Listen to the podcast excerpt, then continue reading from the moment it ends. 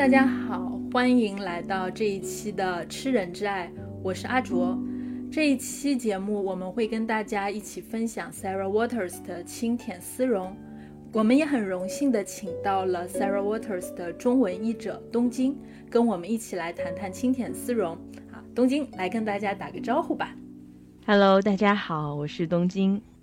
好，那在今天开始啊，开始这期节目之前，我其实很想跟大家吐槽一个我前段时间看过的烂片，我就不跟大家讲这个烂片叫什么名字了。前段时间我跟朋友一起去看了一个所谓的二零二一年国产十佳短片的这个放映。呃，怎么说呢？所谓的年度十佳，真的看的人一言难尽，就感觉这些做导演的人吧，真的特别不会讲故事。其中有一部短片，我印象真的特别深刻，就是那种差的让我印象特别深刻的那种深刻。呃，故事的大致情节就是讲一个想要为他的女儿报仇的父亲，因为他的女儿在十几年前被人很凶残的杀害了。那当他找到那个杀人凶手的时候，发现对方躲在温州的一个海岛上面，已经是那个海岛里面的教堂的神父了。那等这个父亲打算去杀掉这个凶手报仇的时候，突然发现这个凶手竟然在当地啊领养了一个孤女。那因为这个孤女的关系，这个凶手良心发现。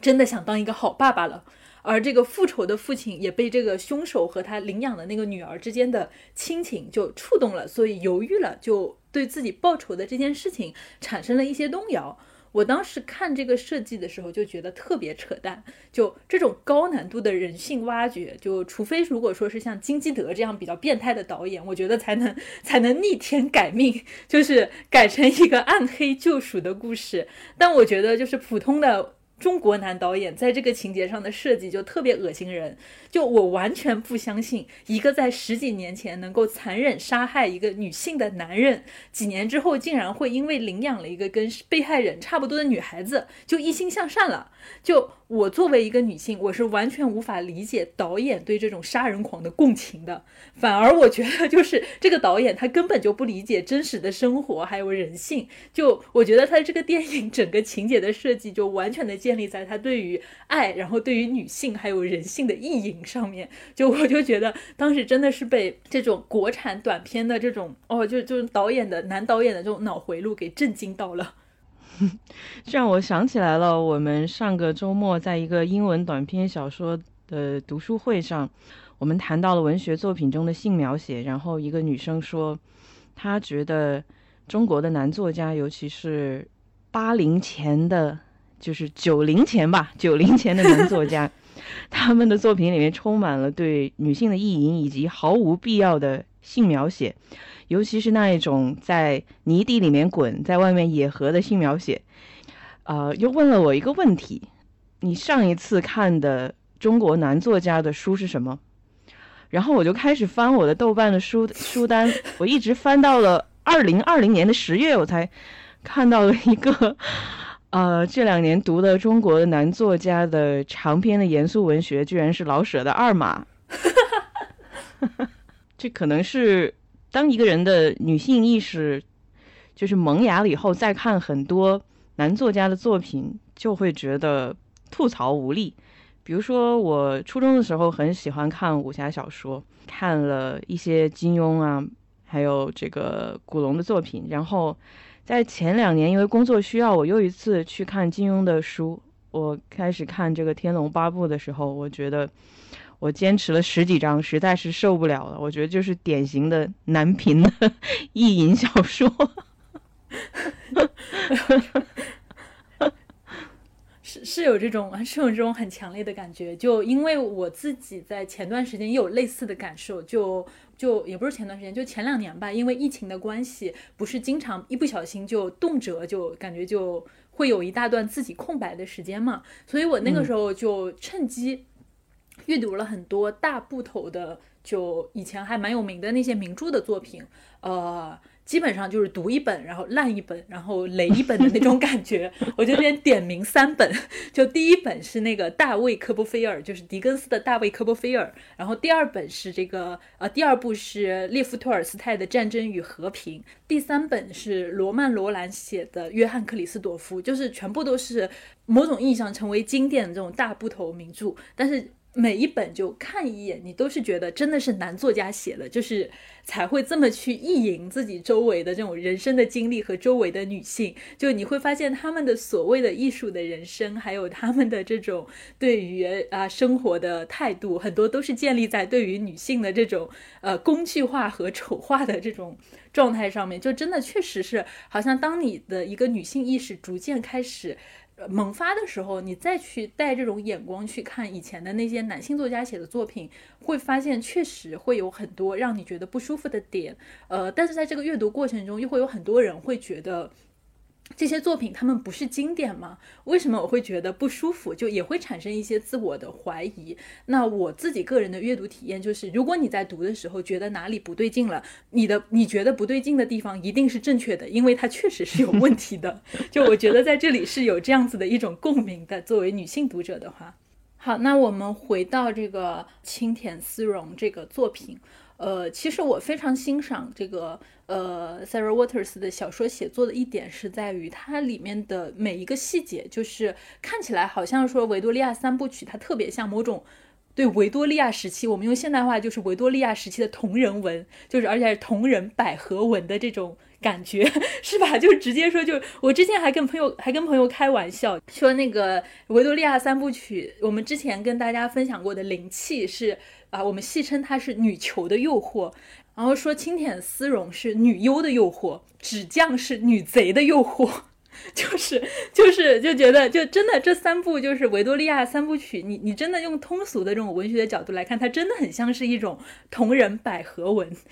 不过，另外一方面，我会觉得 Sarah Waters 的小说，他的写作在技巧上有一种非常绵密和细致的感觉。就每任何一个细节的一个设计，其实都是非常有他自己的用意的。那包括就是这也是 Sarah Waters 自己写作的这样的一个观念，就他认为就是写小说就是意味着技巧、耐心和无私的去制造一种效果。所以他希望他小说的那个效果就是啊，当他的小说的第一章把读者捆在他们的车上之后，然后让这个读者经历过嗖嗖嗖的经历过各种场景和惊诧的效果，沿着他自己精心设计的路线，用一种 Sarah Waters 自己控制好的节奏奔向这个故事的结尾。就我会觉得在这一点上，真的 Sarah Waters 是一个特别会写故事的人，这也是我非常喜欢维多利亚三部曲的一个很重要的原因。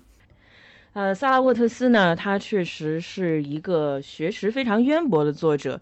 在翻译他的书的时候，我就有一种好像是之前在翻译王尔德的感觉，就是非常引经据典，你要查好多资料才能够串上他讲的东西。光是这本书的注释就做了很多。那萨拉沃特斯呢，简单介绍一下他的背景，他是一九六六年出生英国的威尔士。他是一个文学博士，博士论文写的就是英国历史上的同性恋文学。呃，萨拉沃特斯呢，他曾经三度入围布克奖，也曾得过呃毛姆文学奖。文学评论界称他为当今活着的英语作家中最会讲故事的作家。那他也是一个让这个女同性恋的故事从一个小的同性恋的读者群，呃，被更多的这个直人。所所阅读，那经典丝绒其实它应该说是我读的第一部这个女同性恋题材的长篇小说，嗯，然后当时当有人找到我来翻译这本书的时候，我一开始看了一下剧情简介，其实我是不太信服的，因为看到他说这个女主角去当男妓。如果你只看剧情的话，就会觉得哇，这个故事好狗血呀，这这有可能吗？但是当我开始读这本书第一章就开始做这个示意的时候，我就被这个作家讲故事的能力给征服了，就决定那个时候其实我根本就没有看完这本书，但是我就决定去翻译它。不过我跟你的阅读顺序可能就完全的不一样，因为虽然这个青田丝绒应该算是。维多利亚三部曲中的第一本，但是我读这本反而是三部里面最晚的。这三部作品里面，其实最有名的作品就是《纸匠》嘛。那加上前几年朴赞玉的改编，我其实就是因为朴赞玉的改编，先接触到了这个《纸匠》的，对对，先接触到了《纸匠》，然后呃才开始读这个 Sarah Waters 的作品。其实，如果我们能够按顺序把这个青田丝绒、灵气和纸匠这三个作品看完的话，其实能够很明显的看到，就是 Sarah Waters 他作为一个写作者的成长，就能还是不管是在写作的手法，还是故事结构的编排，就纸匠他确实是可以说是作为三部曲里面的最后一本，他讲故事的能力已经发展到了令人觉得叹为观止的地步。尤其是那个纸匠，就我已经先看过朴赞玉的电影，就是那个小姐。对纸匠的主线故事，我基本算是被剧透过了。但我就算带着这种先入为主的印象去看纸匠的话，我还是会被后面故事情节本身的那种反转给惊叹到，觉得哇，好厉害！因为就是纸匠和这个呃灵气里面两部最露骨的部分，也就是两个人脱掉衣服贴贴的程度，就是 对吧？所以我一直都以为就是。华老师是一个非常克制而含蓄的禁欲系选手，然后我没有想到青田丝绒他就是我一读他开车开的这么猛，就 就大晚上看真的很容易看出一种让人欲火焚身的效果来。我本来那天晚上大概十点的时候，我是打算我今天晚上先看个开头，就然后我之后慢慢的看。哦，但我没有想到那天晚上我就一口气把它看完了，就看到凌晨五点，把整本都给翻完了。就是就觉得确实真的写的非常的好。那我其实一直也蛮好奇，就你在翻译这个过程里面，因为它里面有涉及到很多就非常猛的这个开车情节，因为我也有感觉到你在翻的时候，就你的那个就中文的那个感觉我。读出来，就你你已经翻得很收了。那你自己在 翻这些地方的时候，就有什么样的感受和经历，想跟我们分享一下吗？哦，我在翻这本书的时候，我很担心它没有办法顺利出版。哎，真的真的，我看的时候我也在想，这书咋能出版呢？就就有这样的环境。然后，嗯，还比较幸运的是，这本书里面除了只有一小段的具体的描写，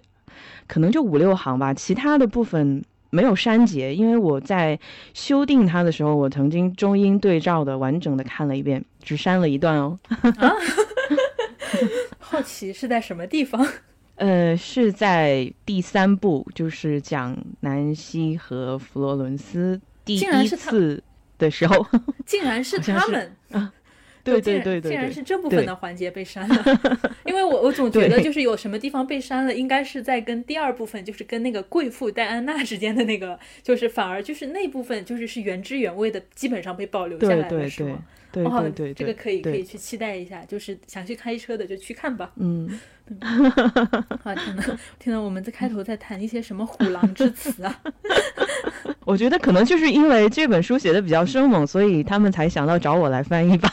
哎，真的，就因为我我看你之前的那个翻译经历，确实是对这样的就是情色文学，就开车文学，是是有一些这个涉猎的。对对对，我简介里面写的就是专注情色斜杠 LGBT 文学二十年。嗯，所以所以这个对它的尺度，我就是觉得嗯。倒没有那么震惊吧，因为在之前翻译了芬尼希尔《欢场女子回忆录》整本开车，嗯，然后还有这个王尔德的《欲海无边》后半本基本上都在开车，所以到这个，哎，所以我觉得他们可能来找你翻译，也是因为考虑到里面的一些情节，就是让你来翻译的话，可能更有这个经验和尺度的把控。我听说他们一开始找过大学的老师，但是被拒绝了，然后最后就介绍到我这。圈内声名远播，哎，不行，我我笑死了。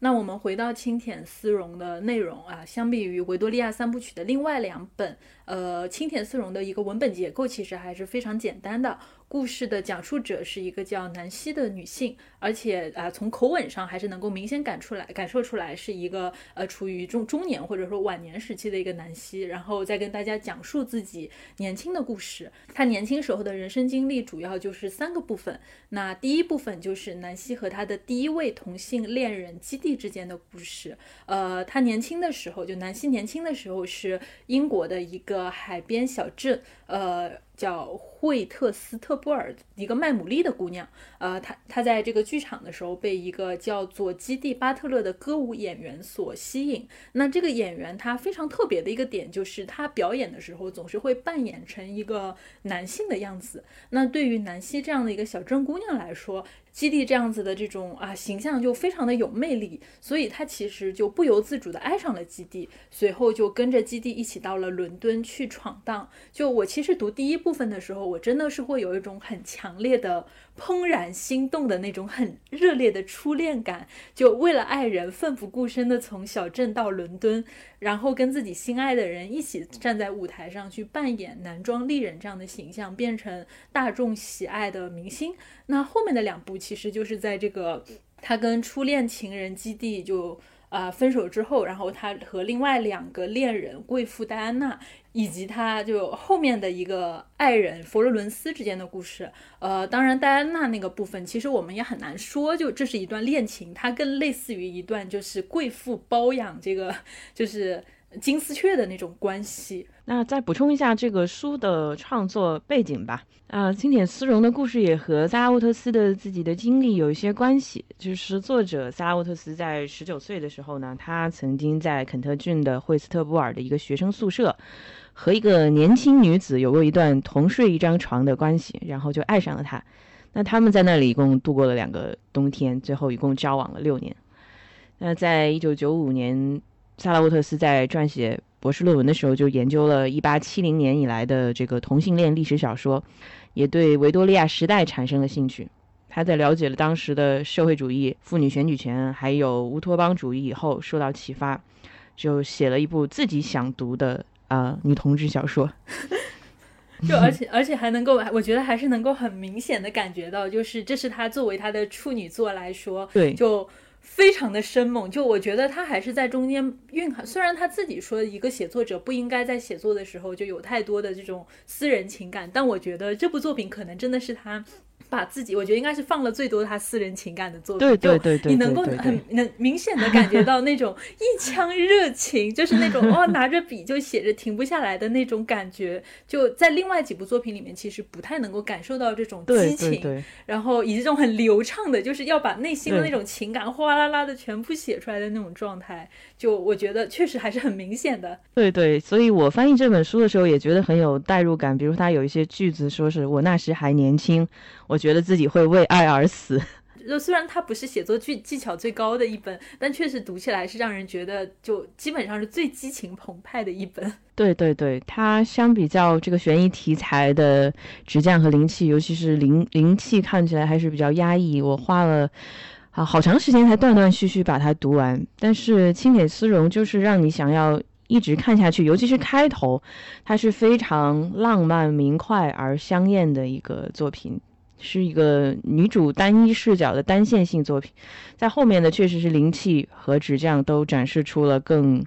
嗯成熟的写作技巧，但是清点丝绒你可以感觉到他的是感情最激越的、最澎湃的、掏心掏肺的在写的一部作品，就是他有这个非常嗯惹人遐想的浪漫，也有那种痛彻心扉的自我放逐。因此，在我无数次去重读它的时候，还是会被它的情节所牵动，甚至被其中的一些，嗯，情感所感动，落泪，甚至。所以其实，在这个过程里面，还是能够看很明显的看到，就南希这个人物的变化和成长的。其实这种写法，我觉得反而是在形式上是在英国的这种现实主义文学里面很常见，就这种人物成长小说。对，然后就我们可以跟随着人物的成长，然后进入伦敦的复杂世界。就我发现，就是伦敦这个地方真的。说在很多英国很多的作家笔下，真的是一个充满传奇色彩的城市，就有点就就有点像是世界中心，然后就我觉得就反反复复被书写的那种感觉。那在这一点，其实我会一直都觉得，如果说作为一个人物成长小说，那南希这个故事也。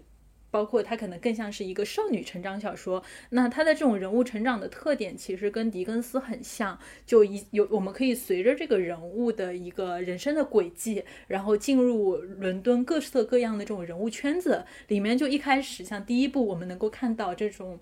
非常浮华的，然后跟各种各各色的观众还有明星往来的这种剧院的圈子。然后在第二部，随着这个南希被这个戴安娜包养，我们能够看到的是一个哇，真的是非常这种呃华贵又很放荡的这种上层的这种贵妇圈子的这样的一个状态。那随着他第三部的第三个恋人是这种工人阶级的这样的一个女性，所以接下来又可以进入到最底层的这种伦敦，能够看到就是呃非常多面，然后这种非常。具有层次感的这样的一种伦敦的状态，其实真的我在读的时候，我脑子里其实不断的就是在想，想那个狄更斯的小说，就因为这种感觉真的很像。但是在这里，我其实真的还蛮想吐槽一下狄更斯的，因为狄更斯他写的那个人物成长，就我现在读来真的觉得非常的直男趣味。大卫科波菲尔里面有一个真的让我觉得很狗血的，只有男人才会这么写的情节，就他把他自己在现实生活中。没有得到的那个初恋情人，呃，写成了自己的第一任妻子，就第一任老婆。然后这个老婆就是一个像百灵鸟一样天真无邪的这样的一个女性，让她充分的享受爱情的浪漫，也让她饱受了这种家务的折磨。然后这个妻子英年早逝了，死前这个妻子还说，幸亏自己死得早，死在了大卫科波菲尔最爱她的时候。呃，不然的话，再过几年，就是这个男人对自己的爱消失了，他会因为这种状态而心碎的。所以他觉得自己死在这个时候死的真好，然后而且他死前还做了很狗血的一件事情，就是他的第一任妻子死还给大卫科波菲尔的第二任妻子托孤，让他一定要好好嫁给大卫，然后好好的去照顾他。就我真的是醉了，所以大卫就心安理得的娶了这个就是他的第二任妻子。就这个故事就就是男人那种。一方面，他既要心安理得的娶这个红玫瑰，然后和红玫瑰谈情说爱，享受爱情。然后红玫瑰死了之后，他又娶了白玫瑰，白玫瑰给他生儿育女，料理家务。就虽然我知道这个是时代观念的问题，但是我还是忍不住想吐槽一下这种男性作家对女性情感生活的意淫。就真的是，就真的是哦，这现在再看狄更斯，真的是充满了就是那种直男的或那种趣味。不过很有趣的一点是，为什么我会把狄更斯和 Sarah Waters 放在一起来说？其实有一个很有趣的点，就是在于 Sarah Waters 他写的《维多利亚三部曲》，某种意义上是一种就是现代人对于维多利亚时期这种小说的啊，某种意义上是新历史主义小说的这种写法。而狄更斯其实恰恰刚好就是维多利亚时期某种意义上最具有代表性的这样的一个作家。哎，那接下来哎，请这个东京来讲一下。维多利亚时期大概是个什么情况吧？呃，维多利亚时代呢，就是指维多利亚女王在位期间的六十四年，也就是一八三七到一九零一年。那我们这本书《青田丝绒》的故事背景是在十九世纪末，也就是维多利亚时代的末期，具体是一八八八到一八九五年。那时候的英国的殖民地已经遍布世界，就是日不落帝国的时期。但是社会风气呢，却非常保守，很重视家庭观念。这可能跟维多利亚女王自己的身世有关。那她小时候呢，有着一个不幸的童年，包括她和她的丈夫的阿尔伯特的童年都不太幸福。但是两个人是嗯夫妻非常恩爱，所以婚后的生活很幸福。所以他们也希望向国民传递一种价值观，就是家庭幸福很重要啊，破坏家庭就是可耻的。那在这个时代的道德观念呢，支持性节制，主张订立严格的社会守则，因此也有部分历史学家呢认为维多利亚是一个矛盾的时代，或者说是一个假正经的时代，就是说它表面上崇尚体面克制，实际上呢却有很多娼妓和童工，因此也萌发了很多社会运动，哎，这一点也在青田丝绒的后呃第三部里面有所体现。嗯，哎，那这里我正好也可以再补充一下，就是那个时候维维多利亚时期，它所形成的所谓的维多利亚风尚，它最核心的部分其实就是你刚才讲到的那种严格的道德感，还有秩序感。那么这就意味着生活在维多利亚时期的女性，她们往往面临着比男性更加严苛的规范和束缚，因为当时的医学还有生物学，不是各种科学正在发展。可是那个时候的科学，它往往认为就是说女。性她是一种比男性在生理上更加低等的存在，所以女性要去服从男性的约束。因此，就是说女性应该有的美德就是克制、顺从，还有一种被动的状态。而女性在维多利亚时期的位置，主要也是在家庭的内部。那对于上层的女性来说，尽管她们有着更加优越的。物质环境还有教养的这种氛围，但他们的社会义务却是成为一个非常合格的花瓶，优雅端庄、合乎礼仪的这种淑女形象，呃，是一个体面的家庭里面最好的这种装饰物。所以很早以前我们在呃钢琴教师这。期节目也讲过，就为什么女性会被鼓励学钢琴，却不被支持成为艺术家？因为就是钢琴本身就是一种规训女性端庄啊，要这种仪态的这种训练工具。那会钢琴的女性其实是装点一个啊中产之家或者说上流社会的这种人家客厅里面最好的摆件，而下层的女性就更惨了，就她要在很繁重的家务还有育儿生活之外，她甚至可能要去做工补贴家用，但她的生活基本上还是在处于就是家里的男性家长或者说男性成员的这种呃控制之下的。那么在这种情况下，也就是刚才你讲到的，像这种女性的性欲，它其实就是一种被污名化的存在。一个最标准的维多利亚时期的淑女应该是没有性欲的，那么她应该是服务于家庭秩序的工具。那在这个意义上，我其实反而很理解为什么，呃，这个像狄更斯的作品，它会被认为是维多利亚时期的这种就典范的一种文学。就你看，像他大卫科波菲尔最后的结局，就他。大卫·科波菲尔作为一个功成名就的作家，就是在家里面写作，然后赚钱，使得这。和家里就是有足够的经济支持，而他的第二任妻子就是阿格尼斯，扮演着一个贤惠的妻子，帮他生儿育女、操持家用。其实这种就生活状态，就是那个维多利亚时期最被鼓励的一种社会还有家庭的秩序秩序感。那我们可以看到，这种对于女性的约束和压迫，其实在这个 Sarah Waters 的维多利亚三部曲里面也是随处可见的。好，那我们说了这么多维多利亚时期的这样的一个背景的情况，那接下来回到这个清田丝绒的故事，就它故事，就这本故事里面的女性，其实以她们自身的这样的一种个人魅力还有形象，就每一个女性，我觉得都是啊，某种意义上都是充满光芒的这样的一个人物形象。那在这个清田丝绒里面，你最喜欢的是谁呢？嗯，我觉得我可能最喜欢南希吧。对我完全就是带入他的这个视角，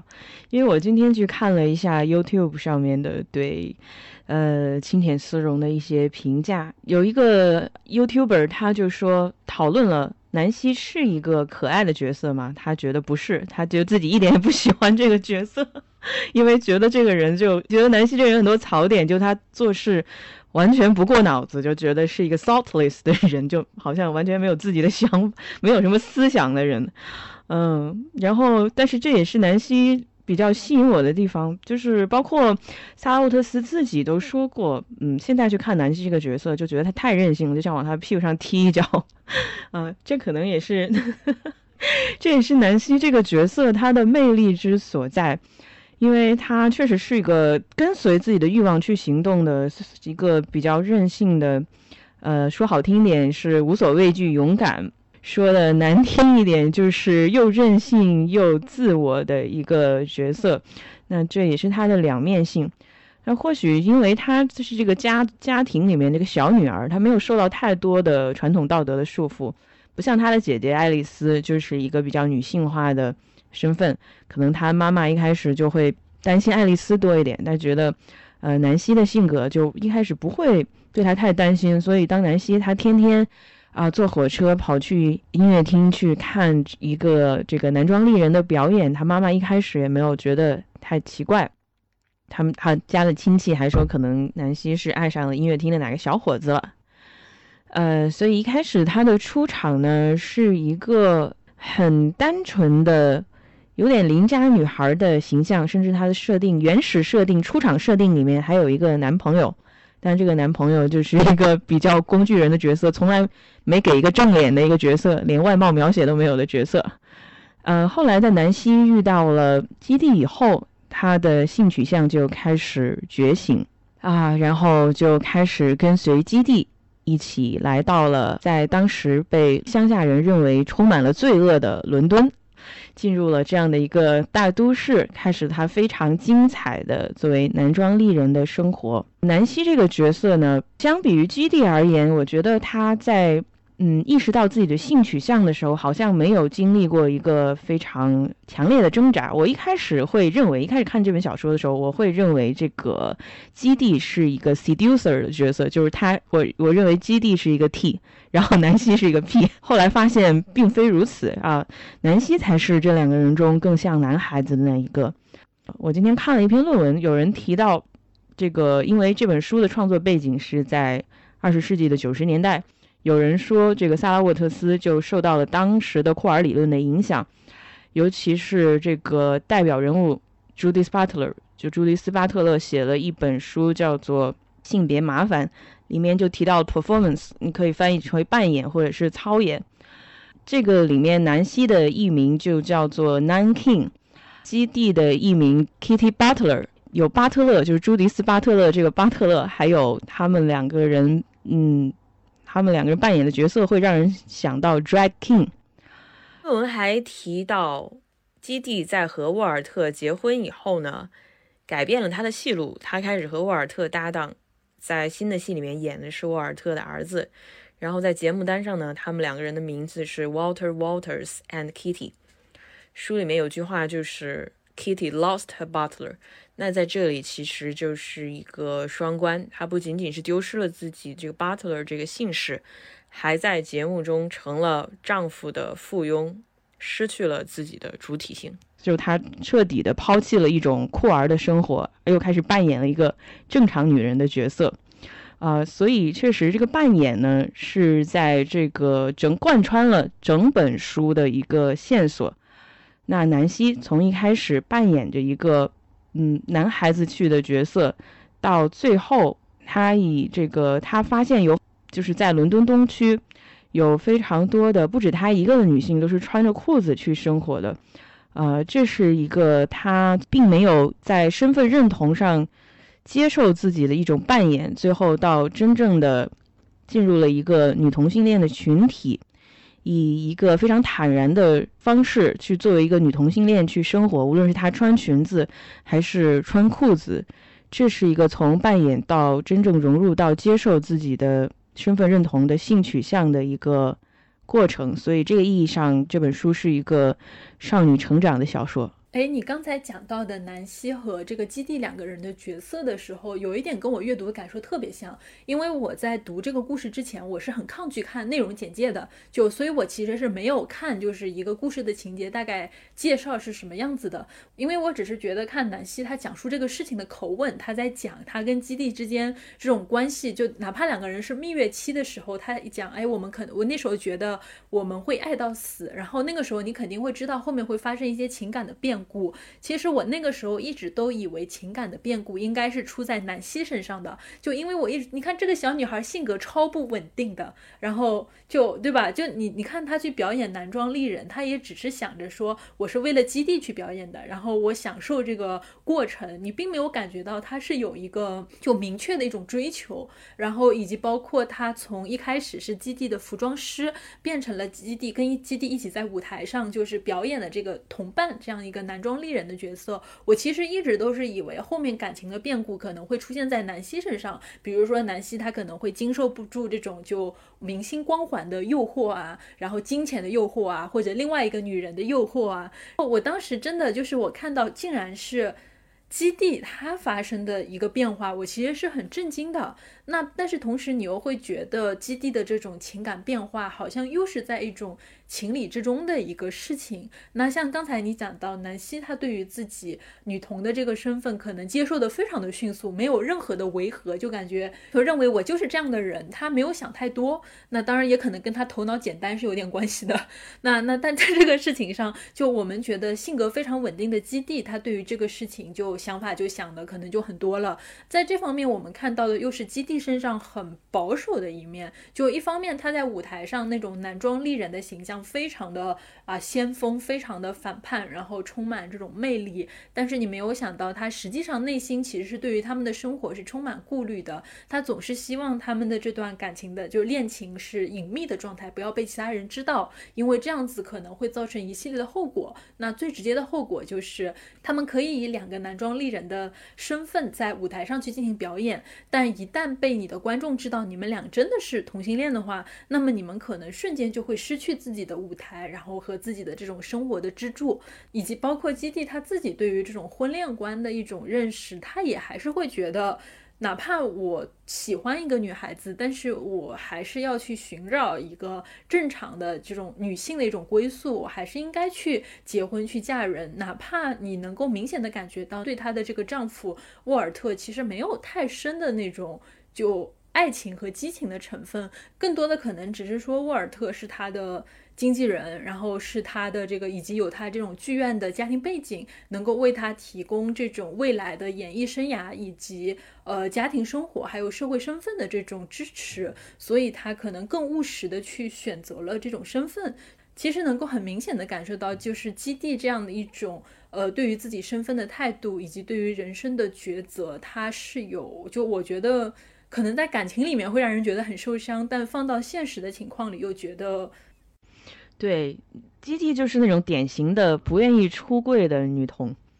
可能因为她早年的经历比较坎坷，她很小的时候父母就去世了，然后，呃，可能十来岁的时候就进入了演艺圈，啊，后来直到开始演男装丽人了以后，才找到自己的戏路，所以她的社会经验是比南希更丰富的，她也更向往一种正常的体面的生活，她非常害怕被人认出来她的。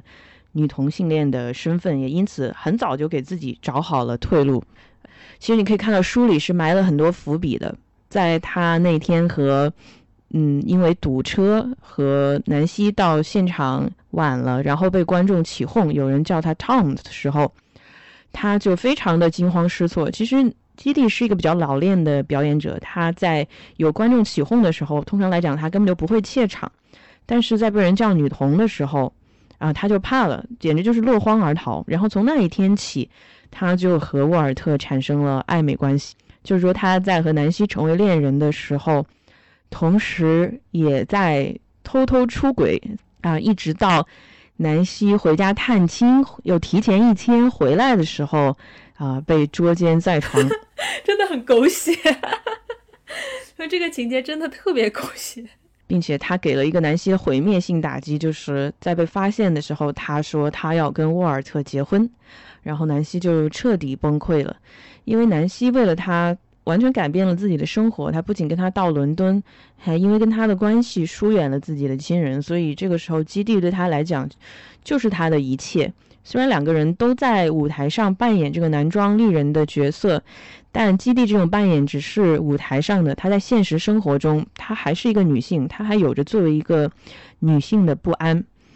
虽然她爱南希，但是南希并没有没有办法给她想要的安全感，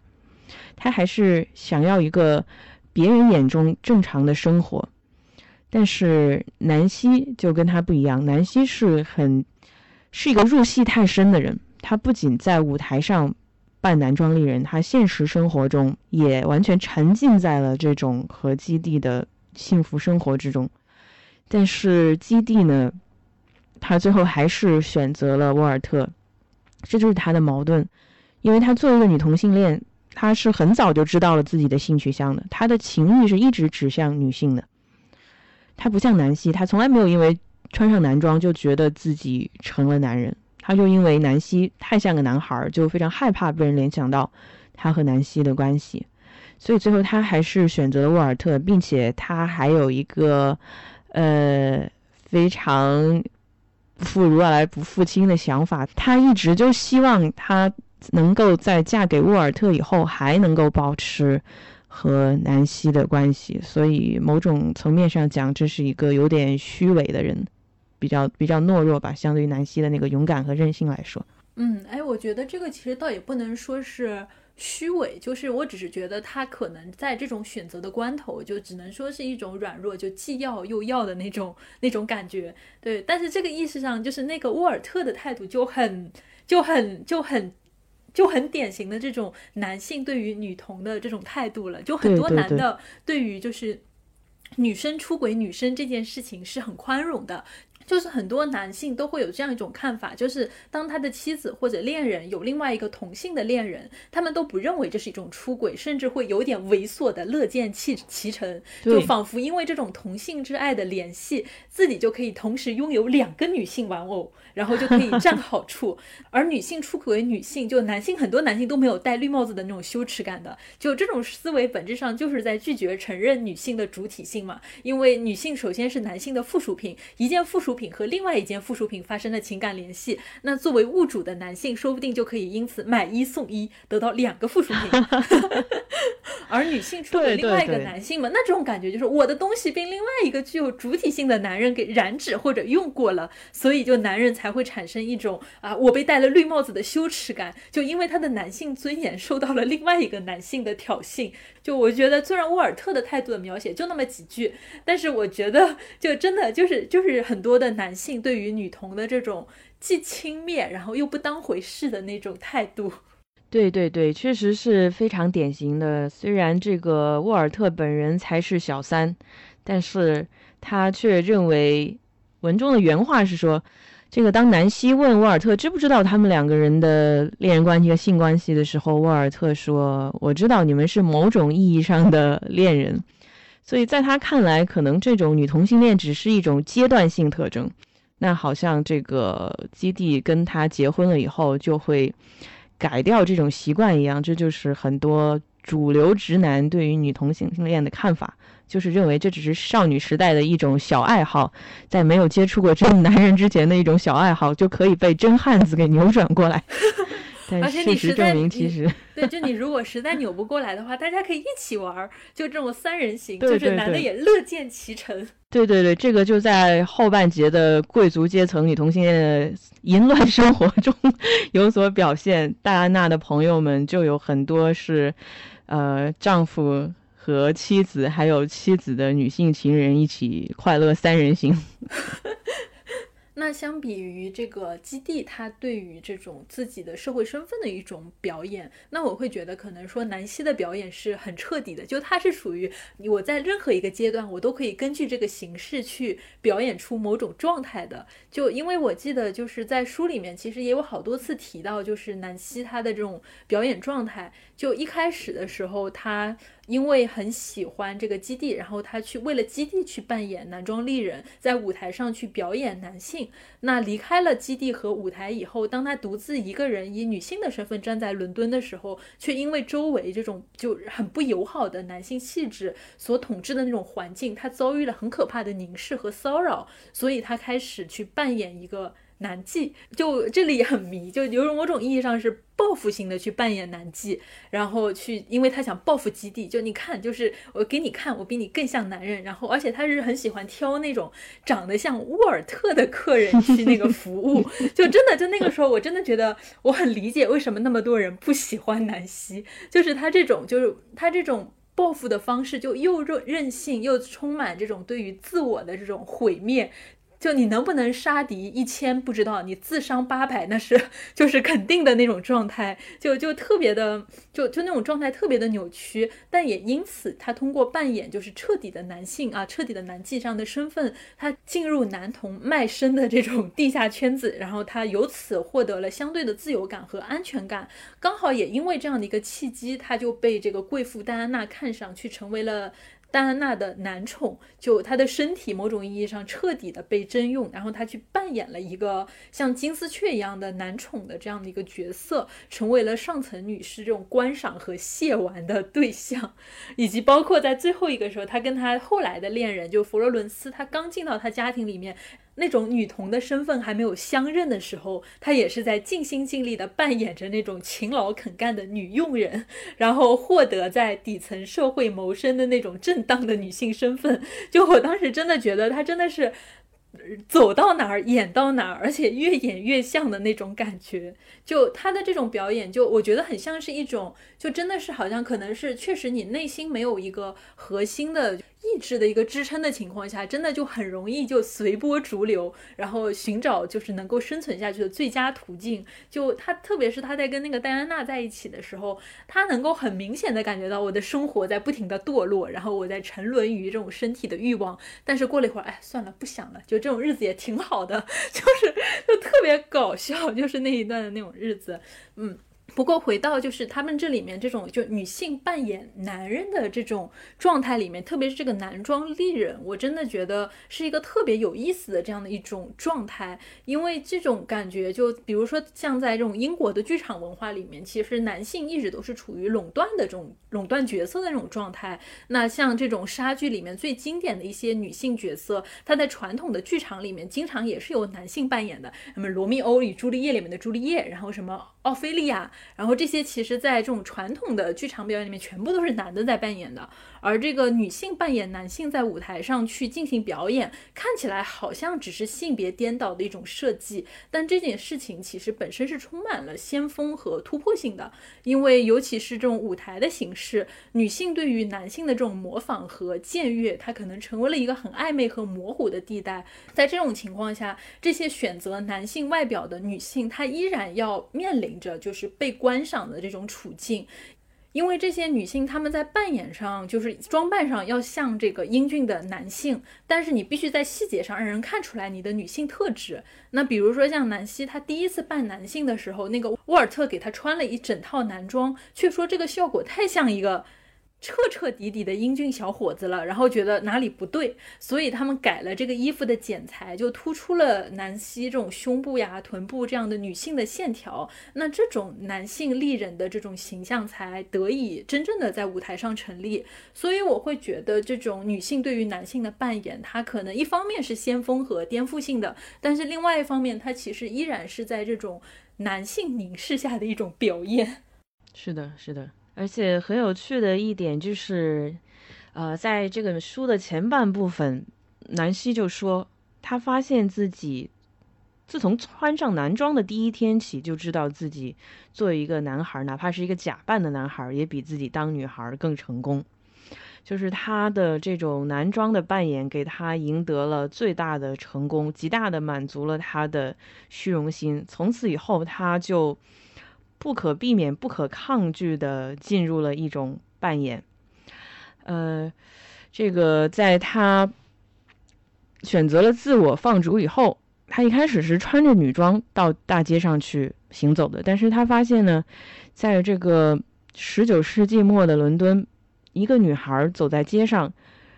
而且如果你展现出很迷茫的样子，是非常容易被人骚扰、被人搭讪的。所以他就决定还是。扮成一个男孩儿，那扮成一个男孩儿以后，他就瞬间获得了一种自信和自由，就某种意义上是意味着成为主流之外的一个女性，这个掩盖自己的女性身份。他用扮男装的这种方式获得了一定的自由，比如说这个离开家乡，这个选择了一个男装丽人的事业，包括以一个不再进入婚姻。传统的女性的身份，作为一个呃女同性恋去生活，就是扮演在一定程度上给了她带来的一种自由。但是我们要看到另一方面，这种扮演呢又不是她真正的本性，还是一种表演欲。就是说，她自己其实南希是一个戏很多的人，是一个表演人格非常强烈的人，就是因为她自己。嗯，没有什么，一开始就没有什么主心骨，所以就完全是顺着自己欲望而动。别人给他一个什么角色，他马上就能够融入其中。啊，从一开始的单纯天真，到后来又学会了，啊，为了生存学会了狡猾，他就是越演越像。但是呢，在他的这种扮演里，他也不是他真正的自己。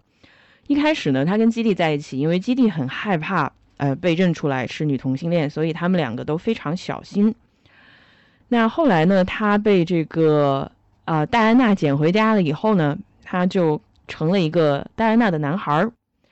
那虽然呢，他在这个卡文迪许女士俱乐部里面这个大家都知道彼此的身份，但是当他第一次穿着裤子在这个俱乐部里露面，并且说了几句粗话的时候，这些私下里很垂涎他的女士呢，还是无法忍受他在公开场合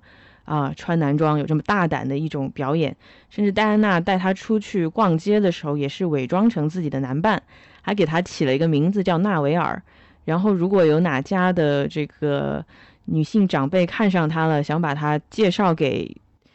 这个年轻的女孩，这个戴安娜就会说啊，这是他的最后一个社交季了，他马上就要现身神职了 啊，所以可以 看出来，这个在女同性恋的圈子里面，她们这些哪怕是贵族阶级的女士，也不完全是能够嗯光明正大的去以自己真正的身份。生活在社会上的，她们只是在自己地下的圈子里面，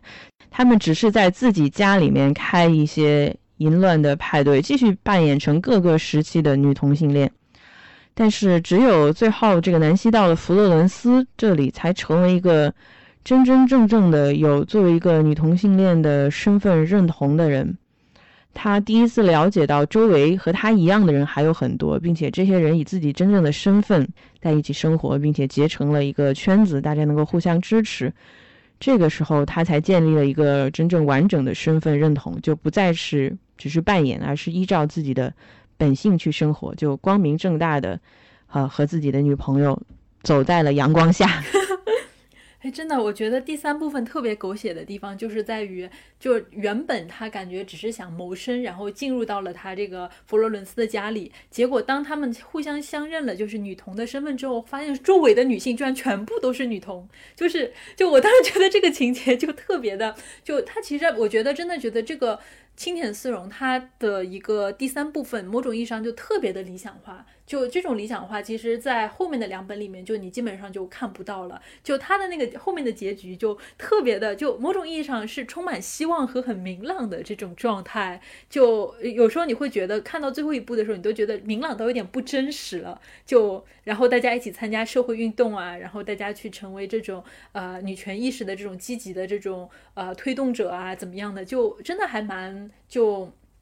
啊，就读起来就又狗血又理想化的这种状态，呃，不过回到刚才这个，因为我还是想提一下，就其实又回到我自己最喜欢的一个角色，就我其实是非常喜欢戴安娜这个角色的。表面上看起来，戴安娜好像就是一个在路边发现了，就目这眼眼睛非常尖，就一眼就瞟中了这个。南希这种男妓的伪装，看到了她就是个女生这样的一个本质，然后这个快准狠的把她拎回了自己的家，然后跟她面前还摆出这样的选择：一个选择是庸庸碌碌的过一生，一个是爽一把就死。你喜欢哪个选择？然后这个时候，真的这个南希这样子的性格，就是这种真的就是这种没什么自己想法的人，立刻哎爽一把就死多好。然后两个人就非常没有任何这种就是磨合的那种结成了这样包养。和被包养的关系，而且在他这种很放浪的那种关系里面，你能够很明显的感觉到，就是戴安娜她是一个就在这种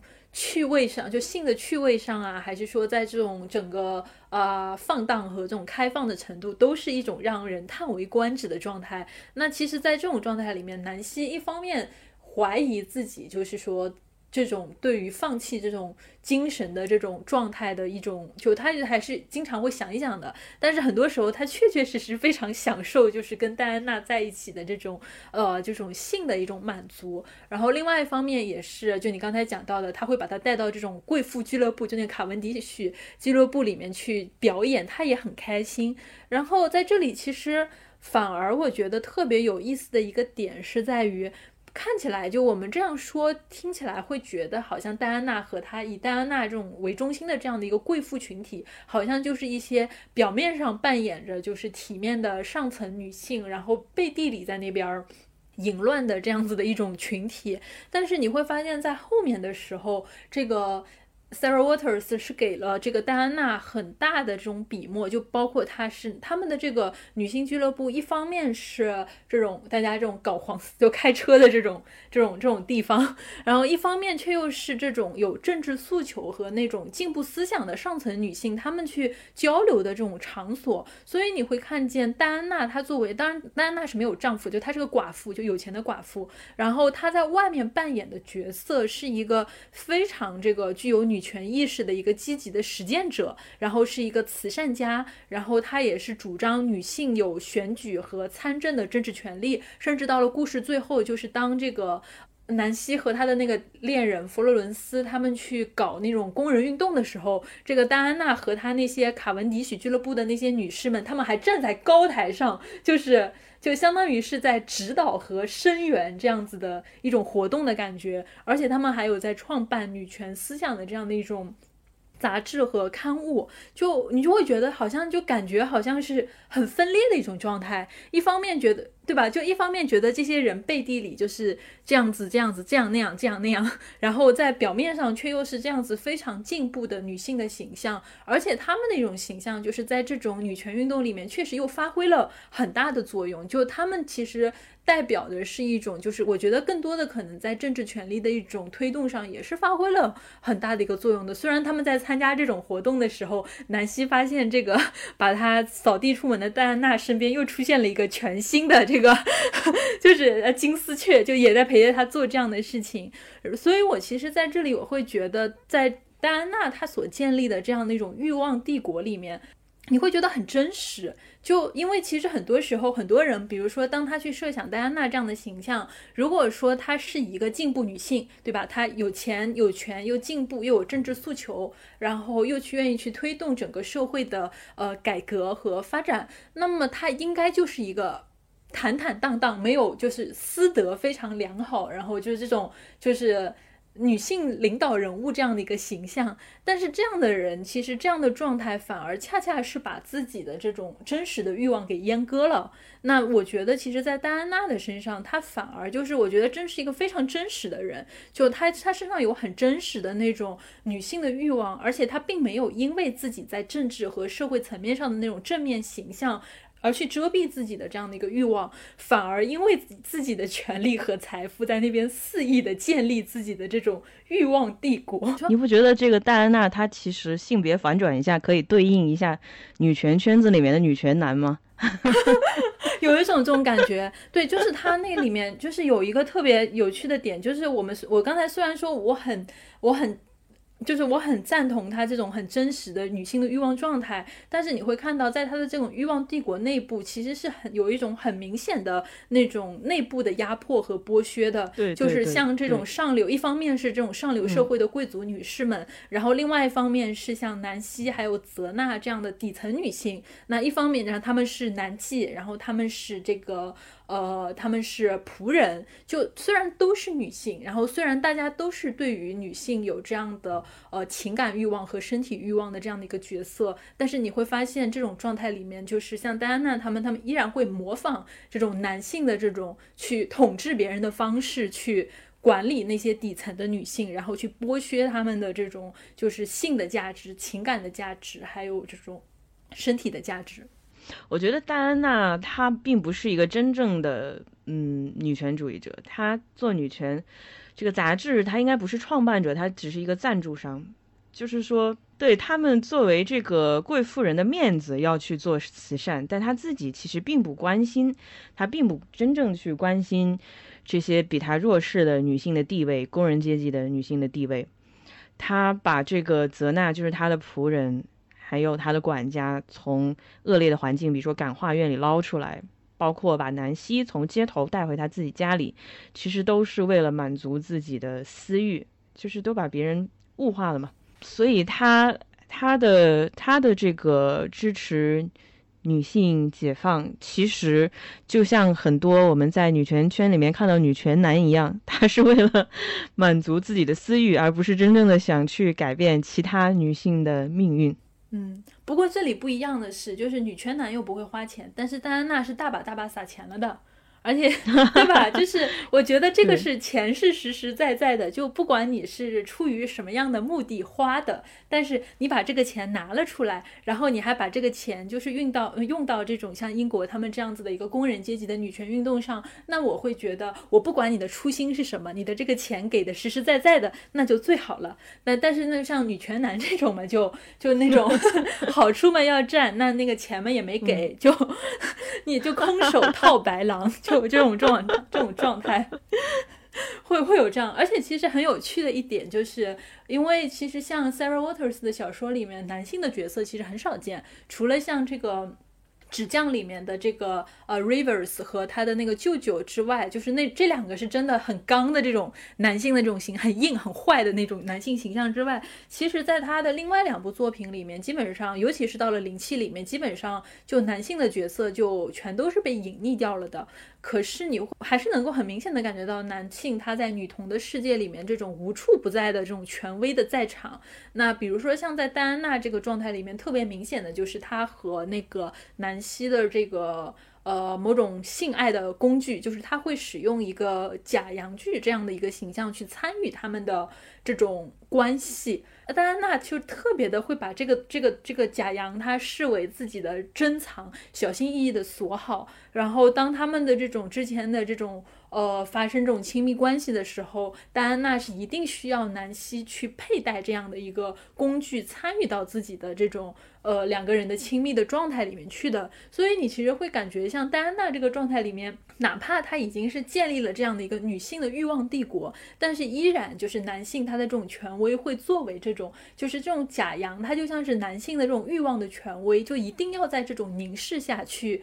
去实现自己的欲望，所以我会觉得这里其实还是蛮讽刺的，以及就是 Sarah Waters 对于这种细节的展示，就真的特别的真实。就哪怕你有钱有权到这个份上了，就哪怕你能够足够的这种状态去剥削其他的女性了，但是你依然是生活在这种。无法摆脱的男性凝视里面，而让这个戴安娜后面就是彻底的抛弃南希，那么决绝，那么愤怒的把他踹出家门，其实就是因为南希他在跟女仆偷情的时候使用了这个戴安娜的那个假羊，然后戴安娜发现的时候，就真的他生气的时候，真的他冲生气的点就是他们两个偷了他的这个这个假羊，两个人在在偷情，就所以我会觉得就这样子的一种形象，或者说男性的不在场。的男性却依然在场的这种权威和凝视的状态，真的就还是蛮蛮蛮深刻的。嗯，很有趣的一个点，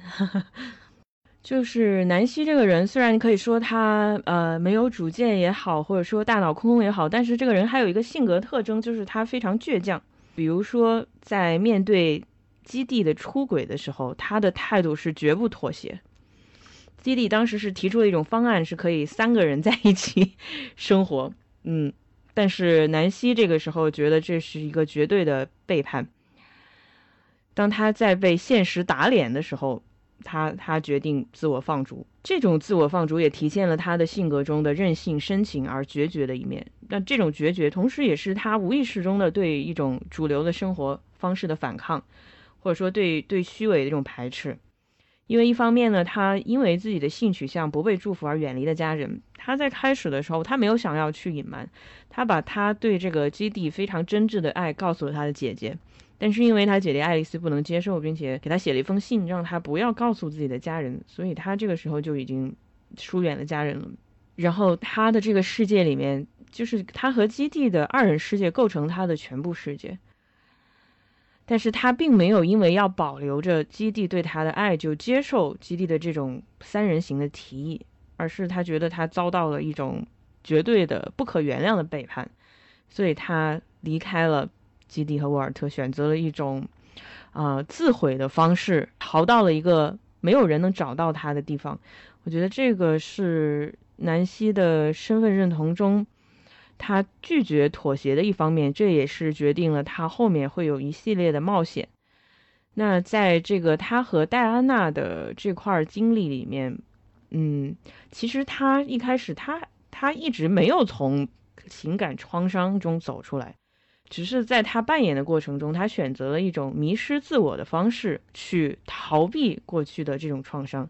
那戴安娜呢？她是一个喜欢玩养成系的人，她一直在找一些小小小女孩去扮演小男孩。她并不关心南希过去的创伤，只是把她当成了一个工具。那虽然戴安娜可以满足南希的欲望和虚荣心，但我认为南希离开她是注定的，因为南希其实她还是需要爱和尊重的。她包括她后来勾引这个女仆泽娜，也是因为内心很空虚。所以戴安娜的作用就是让南希重新。认识到自己，认识到自己对同性的渴望，然后给他一个这样的返璞归真的机会。那后来的弗洛伦斯呢，就是一个我觉得他是最适合南希的恋人，因为弗洛伦斯这个人，他是这本书里面他最真诚、善良、朴素、最踏实的一个人。这本书里面多次描写到，从这个女主角的视角来看，多次里面说这个弗洛伦斯说多次提到他相貌平平。就他不像基地那样有着那种勾魂的魅力，他也不像戴安娜这样就是一个欲望之王。弗洛伦斯就是一个很普通的外表很普通的人，但是他这个人毫不扭捏作态，他一直就很真诚、很坦率。他是一个完全接受了自己的同志身份的人，并且他一点也不虚荣，一点也不浮夸。他对自己的性取向非常坦然，他一直很坚定地认为人应该。而且可以改变社会。最后是他给了南希一个真正的家，还有一个温暖的同志群体。那最后确实这个设定是非常理想化的，甚至可以说一揽子解决了这个女同性恋在当时面临的困境。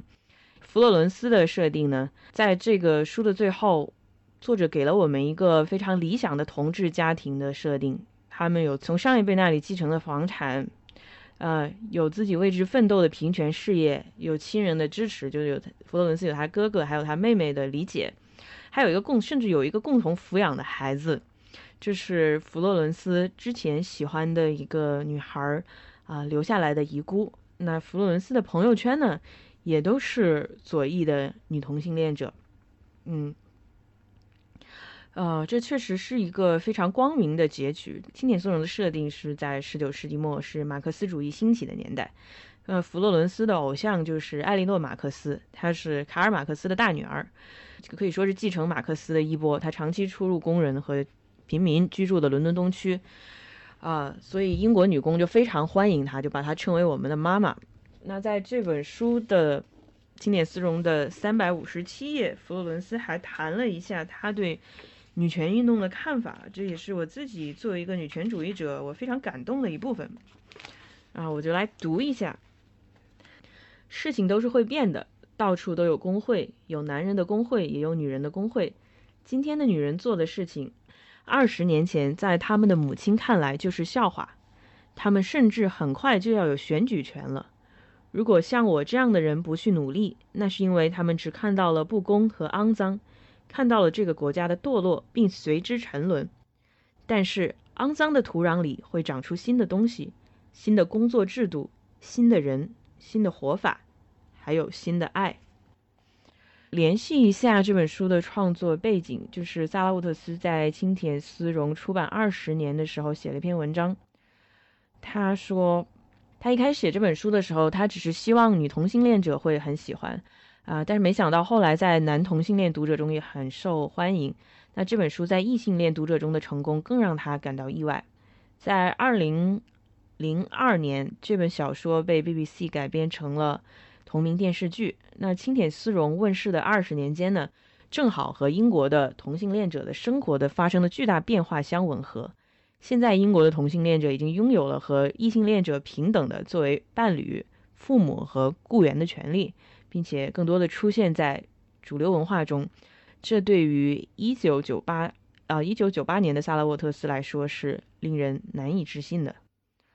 那这本书萨拉沃特斯是在一九九五年写的，写完的初稿。那在之前的一年多时间里，他一边在完成博士学业，一边构思了这本书的人物和情节。萨拉沃特斯说：“我记得在九十年代中期，作为生活在伦敦的一个同性恋的年轻人，这是一个相当的电光火石的时代。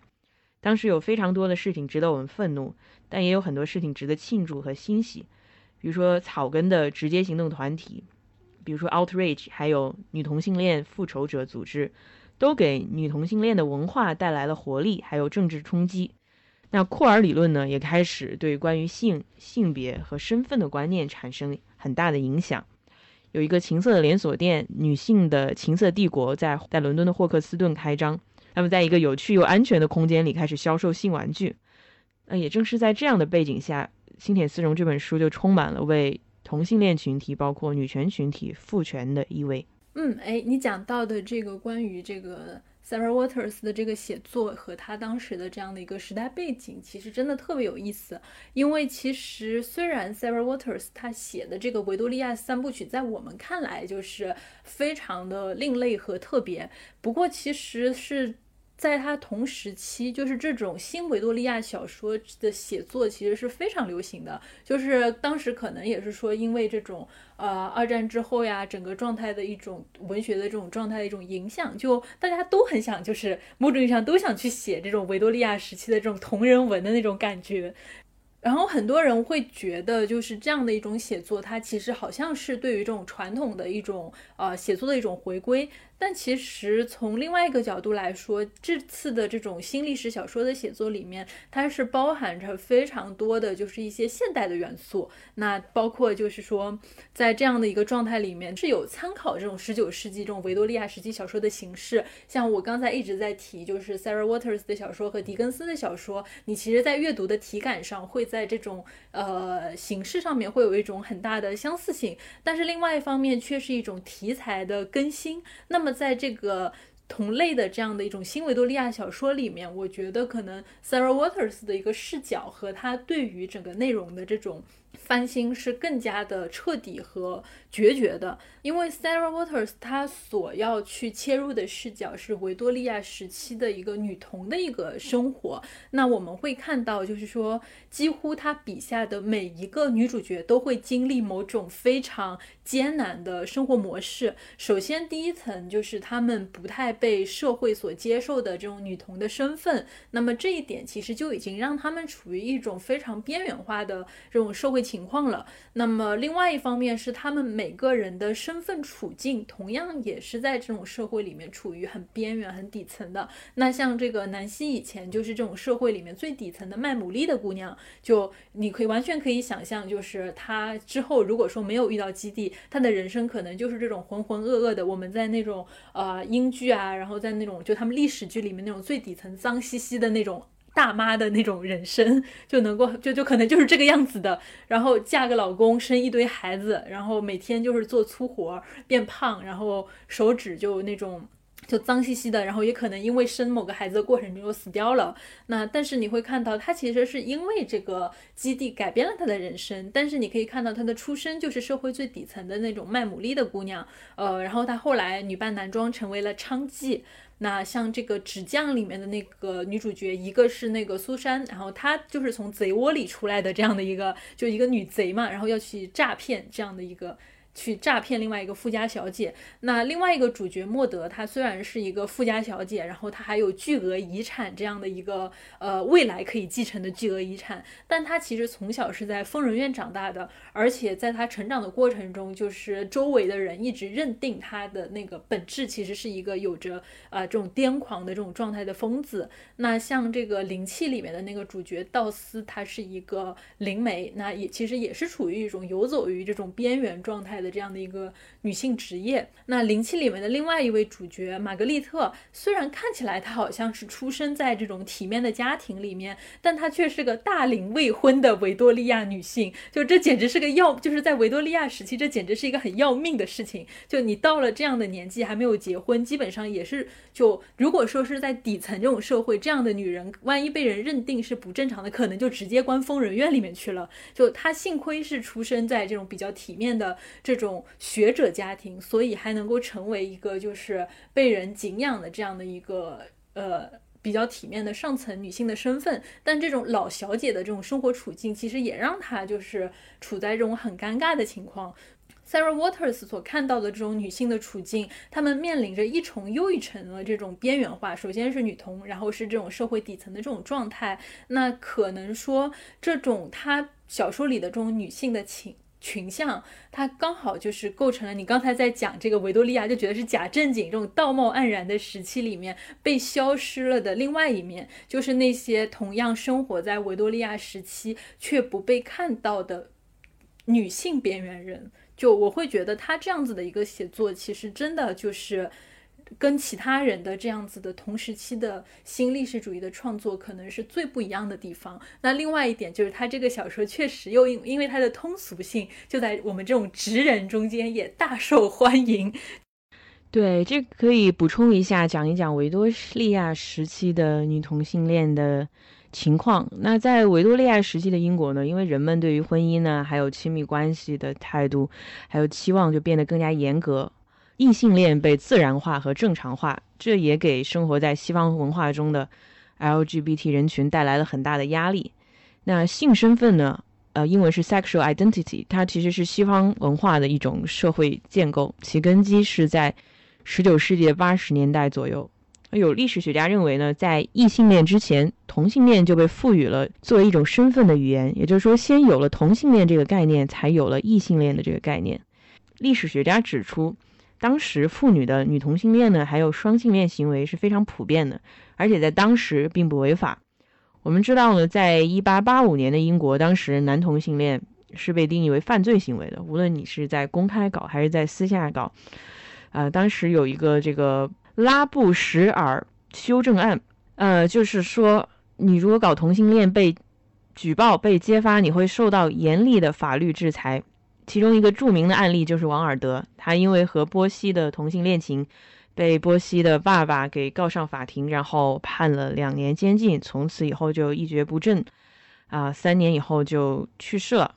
有一位历史学家叫麦克达什，他认为这个修正案为什么会排除了女同性恋呢？为什么只惩罚男同性恋？可能就是因为担心把女同性恋引入这个法律的话，会引起更多妇女的注意。他们担心会鼓励更多女同性恋去搞拉拉，就不好好结婚生孩子了。维多利亚女王在一八八五年的修正案中删除了女同性恋，就是她认为这种女同性恋之间的性行为是不可能的。虽然当时就有着普遍的女同性恋行为，但她并没有像男同性恋一样，呃，有很多的案例被历史记载。就是我在搜维多利亚时期的同性恋的时候。出来的全都是绝大部分都是男同性恋的故事，关于女同性恋的故事就非常非常少。萨拉沃特斯他是给女同性恋虚构了一个历史，就是去想象同一历史时期，当其他的作家在写一个非常宏大的男性叙事的时候，在历史的另一面有这样一群女同性恋者。他这本书写了非常广阔的职业阶级。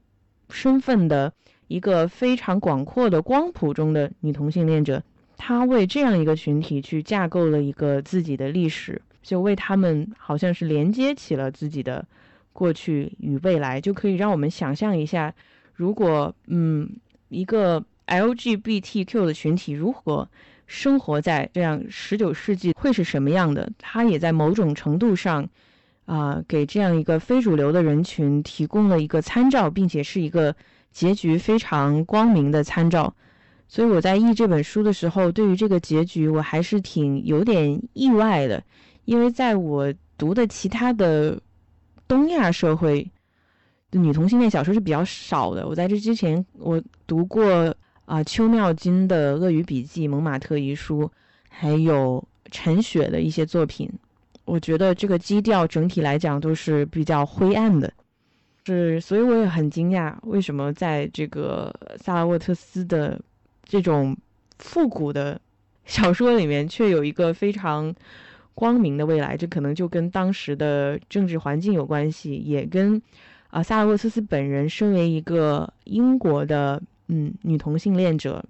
他在现在的同性恋人群拥有了更多的政治权利和地位了以后，能够想象到一个更更积极、更光明的结局。嗯。哎，不过其实如果是把青田四荣放到就是维多利亚三部曲里面，你会发现其实青田四荣的结局应该说是最光明和最理想的了。就你会到后面其实会看到，随着他自己在这个就是在写作技巧上的一个完善，以及他自己对于这种写作体系的这样一种深入，你会发现，就是说这样光明的这种结局，其实反而不常见了。就你会感，我觉得其实这包含着，就是说一方面可能说他作为他的处女作，然。包含着他很多其实自身的一些很理想化的一个概念，包括就是你看最后的结局这种场景，这个前任们凑一桌的这种这种这种情况，就你就能够很明显的感觉到，就是这不是一个。就嗯，很精妙的一个情节的设计，他只是可能说需要在最后的场景里面，他想就是有这样的一个情节，所以他就安排他出现了。就我会觉得，就是这种理想化，一方面是他内在的一个希望和情感，一方面可能是他早期的这种写作体现出来的一种，那不能说不成熟，就是说还是一种。没有那么成熟的这种思考，因为其实你会看到，像它后面里面的这种，呃，另外的两部，像灵气和这种纸浆的一个结局，我觉得它其实是有一种很明显的，就是呃一种折中，或者说一种很悲剧的这样子一种色彩。我们会看到，这个他小说里面的女主人公其实都有一个很重要的行为，就是越轨。离开他们的家庭，因为其实家庭本身就是维多利亚女性她们这种社会身份最重要的一个依托场景，那也构成了阻碍他们追求自我价值和这种意义的这种囚笼。因为父权制其实是在这里发挥着全方位的统治的作用，那女性就只能遵守社会规范，生活在家庭的秩序里面。但是 Sarah Waters 笔下的所有的女性几乎全部都是家庭生活的叛逃者。那像南希，她原本就是卖牡蛎的那种底层姑娘，就她本来应该是遵循着那种最传统的底层维多利亚女性的生活，但是却因为这个基地的诱惑跑到了伦敦去，那也和自己的原生家庭确实在情感上产生了这种隔离的这种状态。那这个灵气里面的这个玛格丽特和身处在监狱里的瑟琳娜，对吧？就关在监狱里了，密谋越狱。就是这个是，而且是这种创造出那种你不可想象的那种就很惊悚的这种越狱的这种状态。然后像这个纸匠里面的这个苏，她也有就苏珊，她有逃离疯人院这样的一个情况。纸匠里面另外一个女主角莫德，她也是逃离她这个舅舅囚禁她的那个呃那个庄园。就你会看见她其实有一个非常。激进的这样的一个过程，就是几乎每一个女性都非常彻底的和家庭生活和这种父权的这种社会去形成了一种彻底的割裂。但另外一方面，你会看见他们给他的女性所设置的结局，就除了清甜丝绒以外，都是非常折中，甚至和悲剧的。那我会觉得这种写作状态可能会。更符合，就是说，它作为一个维多利亚小说的这种框架，就你就很难去想象说，在维多利亚这个世界，这个出现像这种什么女邦德、女零零七这样子的这种，就就那种女性女女版的这种彻彻底底的飞越疯人院，然后浪迹天涯，然后终成眷眷侣这样的一种状态，就你会感觉到这样的状态会让你觉得很很光明，但其实你读完之后可能不会觉得它很深刻，就。我会觉得，就是可能说，青田丝绒它的结局这么的理想化，恰恰是因为这是他的第一部作品，就是他其实在整个文章的构思上面，并没有那么严密的去像后面那么成熟的去思考过，就是整个设计的这个逻辑性和这种呃，就是嗯合理的那种状态。那不管怎么样，但你读到最后，你会觉得内心很开心，就是这种感觉。对 对对。对他也有一些自己对于家庭关系的新的设想和探索，最后的家庭的设定是非常理想化的，但是还是能够，呃，感受到作者自己一定程度上的政治倾向，或者是说某种爱情观的，这是三个不同的女性角色，三个不同的恋人，代表着不同的爱情观。在基地这里是一个充满激情和迷恋的初恋，但是没有办法经受生活的考验。在戴安娜这里是一种纸醉金迷的生活，所以南希在这种扮演之中，她也迷失在了自己的欲望里。但是在弗洛伦斯这里，我们可以看到，这是一种爱情的升华。真正的爱情是彼此认同、互相接纳、互相支持、互相治愈自己的创伤。而不仅仅是扮演痴迷或者是欲望，所以他最后他找到了南希，找到了一个真诚的、平等的、彼此认同的爱情。嗯，然后还想讲一下，就是在女性主义小说或者是女同志小说里面，这个男性角色存在感，我觉得相对来讲是比较弱的。他们就是展现出了一些工具人特征，最典型的工具人就是这个一开始，呃，南希的这个小男朋友弗莱迪，在电视剧里面还露了个脸，小说里面就没连他长什么样都没有说。啊，然后第二个工具人沃尔特。也是极大的程度上推动了剧情的发展。最后一个，呃，戏份比较多的这个男人就是一个正面形象，女同志只有拉尔夫，是个左翼的支持女性解放的人，非常温柔。那蕾丝小说里的这些男性角色，就是为了推动女性的情感故事而存在的。女性角色的性取向呢，和他们的人生选择和男人的伤害没有什么关系。就不像是很多人想象的那样，这些女同性恋是不是因为被男人伤害过，所以选择了女性啊？或者是因为没有尝试过男人才选择女人？不是，真的完全是他们自己的一种就是自信和意淫。对，就是这本书里面的女性从来不为男性而纠结而烦恼，他们的欲望对象整个全部都是指向女性的。所以就可以看到比较强的女性的主体性，尤其是在这个戴安娜还有弗洛伦斯身上，我们可以看到这种非常强烈的女性的主体性。那戴安娜是因为她自己有比较高的社会地位，她有财产，所以她已经